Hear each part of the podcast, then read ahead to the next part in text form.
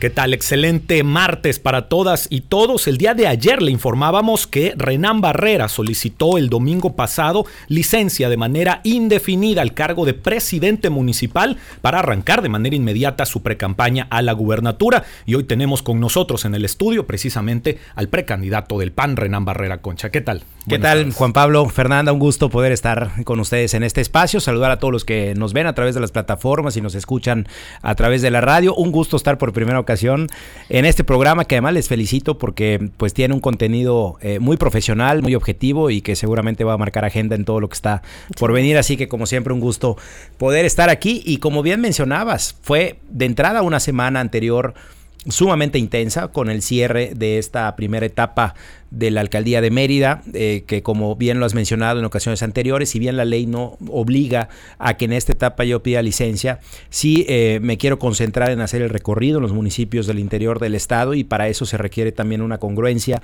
de dedicarse de tiempo completo a una actividad que es precisamente la de un precandidato. Así que, pues bueno, fue una semana de muchas inauguraciones, de muchas actividades, de muchas presentaciones, de cierre también de ciclos. Y concluimos el domingo con esta sesión extraordinaria, de hecho fueron dos sesiones extraordinarias las que se llevaron a cabo en el, en el municipio, muy temprano por la mañana, en donde solicité la licencia y posteriormente en la siguiente sesión donde eh, se nombró al presidente municipal interino, Alejandro Ruz Castro, que venía desempeñándose como secretario municipal, y se llamó a mi suplente Julio Sauma Castillo, que entró también en funciones, electo por el Cabildo como secretario del ayuntamiento. Pero fue un día para mí muy especial lleno de emociones, me quebré en dos o tres ocasiones, lo tengo que decir, porque pues imagínense ustedes ocho años, ¿no? Al frente de una administración municipal de la ciudad capital, decía yo que pues eh, salí de alcalde la primera ocasión con un hijo de un mes, eh, regresé con dos hijos, eh, con mi esposa Diana, que siempre ha sido mi gran compañera, que me ha acompañado en muchas de estas batallas, que incluso desde que antes que me casara, fue, siendo regidor en el año 2007, pues ya estaba al servicio de mi ciudad y que pasé muchos años eh, al frente del ayuntamiento. Así que pues después de esa carga emocional que significó el domingo, pues fui a la plaza principal, un evento que hace muchos años no veíamos de llena la plaza con miles de personas que me acompañaron para escuchar mi primer mensaje como precandidato y arrancando esta semana con actividades ya en el interior. Ya como precandidato, justo teníamos la duda Fernanda y yo sobre si te decíamos exalcalde, alcalde con licencia o precandidato de pues Yo creo que precandidato porque los otros dos son, digamos, eh, inseparables, ¿no? El ser alcalde con licencia de alguna manera, pues es algo, por eso son licencias, son irrenunciables los cargos de elección. Y en esta etapa así lo eh, decidimos, pero también por respeto a la ley, estoy en esta etapa de, de precandidato del PAN al gobernador de Yucatán. Y ¿Cómo, ¿Cómo se va Renan Barrera? ¿Cómo dejas el ayuntamiento? Fueron al final tres periodos en los que estuviste ahí al frente. ¿Cómo te sientes?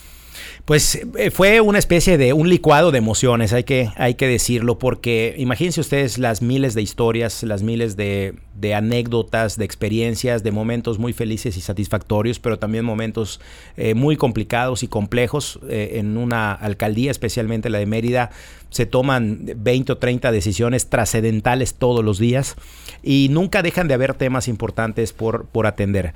Pero me siento contento, me siento satisfecho con el trabajo realizado. Creo que puse eh, toda mi voluntad por delante. Los meridanos conocieron mi estilo de trabajar. La participación ciudadana siempre fue mi mejor aliada porque en la medida que tú involucras a la gente en la toma de decisiones, tus márgenes de error son mucho menores y en cada decisión que tomamos importante siempre estuvimos acompañados de sectores de la sociedad específicos que nos ayudaran también a poder superar cualquier momento. Tuvimos pandemias, tuvimos inundaciones, tuvimos obras inconclusas heredadas de administraciones anteriores que tuvimos que solucionar.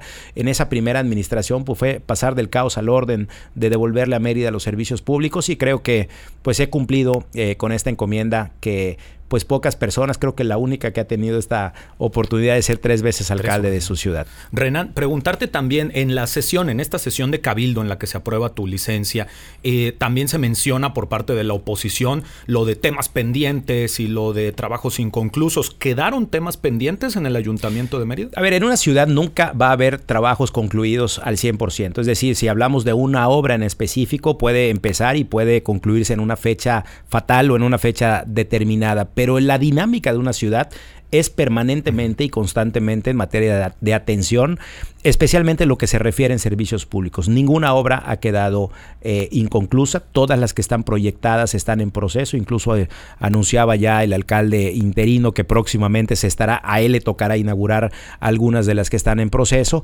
pero no dejamos nada, eh, digamos, digamos, por irresponsabilidad no concluido, sino que la dinámica de Mérida sigue y sigue su ritmo y sigue, por supuesto, teniendo retos y desafíos que atender, pero todo marcha eh, en orden afortunadamente.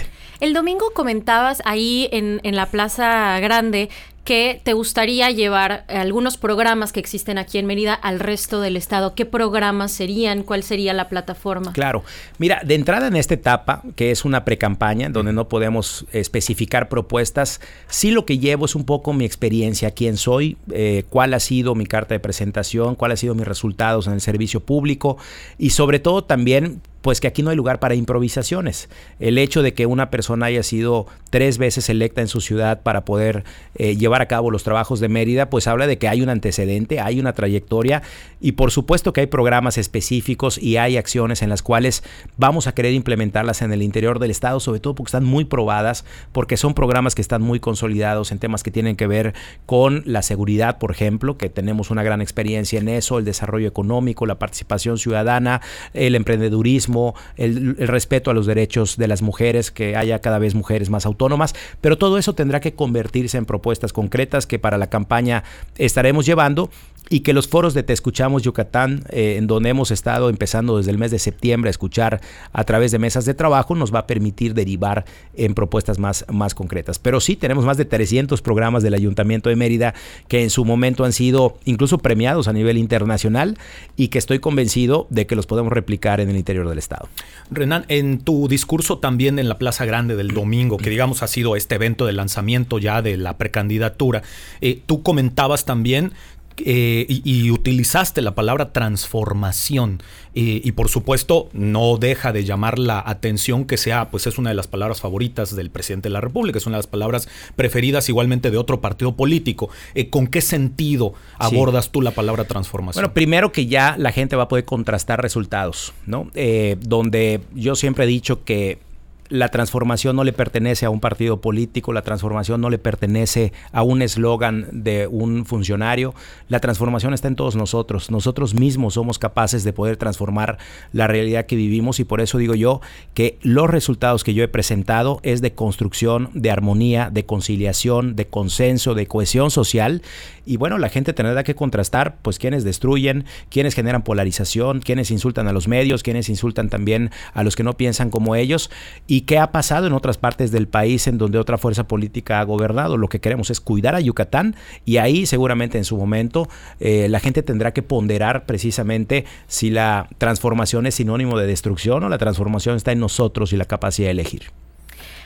Hablando de esta eh, plataforma, eh, ya la semana pasada el Comité Estatal del PAN analizaba la posibilidad de ir en alianza con los otros partidos del Frente Amplio específicamente como la alianza que existe a nivel federal. ¿Ya hay algún acercamiento para si ir en coalición aquí en, para la gubernatura del estado? Es una buena pregunta que me la han hecho mucho porque desde que empecé como coordinador del equipo de Yucatán, una de mis responsabilidades fue instalar mesas de diálogo con diferentes liderazgos, especialmente del interior del estado, propios de mi partido, pero también liderazgos liderazgos naturales y orgánicos que están en los municipios.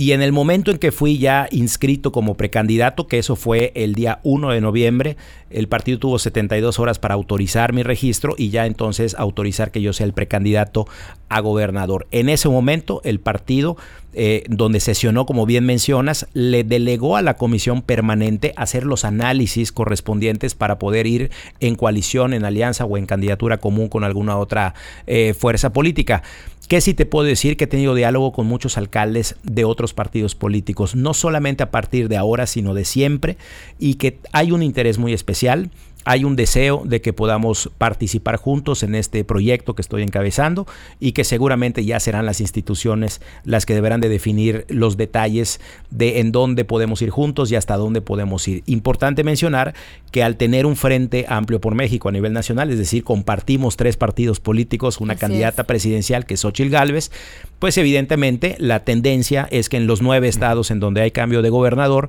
eh, pueda replicarse hasta donde sea viable y hasta donde sea posible la posibilidad de que vayamos juntos. Pero aquí muy importante mencionar, Fer, que no, no va a haber imposiciones. Para mí sí ha sido fundamental escuchar a la gente de los municipios, porque hay municipios que sí presentan una coyuntura muy favorable para que podamos ir juntos y hay otros en donde tendrán que ir los candidatos por su lado, en el caso, por ejemplo, de alcaldías y de diputaciones. Entonces estamos construyendo de abajo hacia arriba, no es un acuerdo cupular, no es un acuerdo de dirigencias, es un asunto que se está valorando y que seguramente la Comisión Permanente podrá determinar próximamente. Renan, y preguntarte también, sobre todo para ir eh, cerrando por cuestiones de tiempo, porque sabemos que la agenda está muy apretada, ¿qué eh, vamos a ver, digamos, en los próximos días como parte de la precampaña? Son eh, circunstancias extrañas las que está viviendo la ciudadanía, porque tuvimos un proceso electoral prácticamente adelantado en el nacional, ya tenemos candidatas presidenciales, prácticamente, quizás no con ese nombre, pero ya las tenemos, y ahorita estamos viviendo, por ejemplo, en una situación donde el PRI no está haciendo precampaña, donde donde otros partidos políticos aún están esperando sus resultados de las encuestas a nivel estatal. ¿Qué le toca hacer entonces a Renan Barrera en este periodo en el que estás jugando solo en la cancha casi? Bueno, he estado eh, en una etapa en la cual precisamente lo que nos tiene en esta posición es el orden, la cronología, eh, la forma en cómo hemos venido diseñando desde un principio nuestra participación. Y ahora me toca ir a los 106 comités municipales del PAN. Me toca reunirme con simpatizantes y con militantes. Ayer estuve, por ejemplo, en Chocholá, estuve también en, eh, Copomá. Eh, tuvimos la oportunidad de platicar con gente en, encuentros casuales en Humán. Y quiero ir generando esta cohesión que permita que haya unidad al interior del PAN para que llegada a las campañas podamos salir muy sólidos y muy cohesionados. Entonces, pues platicar mucho con los simpatizantes, con los aspirantes también. En cada municipio tenemos cuatro o cinco aspirantes, alcaldes, eh, a diputados locales. Entonces, cerrando filas con ellos para que podamos ya entender que estamos en una etapa de preselección, en el cual hasta ahorita el único preseleccionado he sido yo, pero que seguramente vendrán otras etapas en las cuales alcaldes, diputados federales, diputados locales van a tener este proceso de selección y ser yo un factor de unidad que me permita darme a conocer en muchos municipios del interior del estado, que muchos me conocen, pero hay que ir en esta etapa nueva eh, a poder platicar con ellos y eso lo voy a hacer hasta el día 3 de enero. De acuerdo, pues muchísimas gracias por haber estado aquí con nosotros, por compartir estos micrófonos y pues este es tu espacio cuando gustes regresar. Claro que sí, seguro de que nos vamos a ver mucho, eh, Fer, eh, Juan Pablo, gracias por la oportunidad también a Telesur y desde luego eh, estaremos informándoles de nuestras actividades en este arranque de precampaña. Muchísimas, Muchísimas gracias.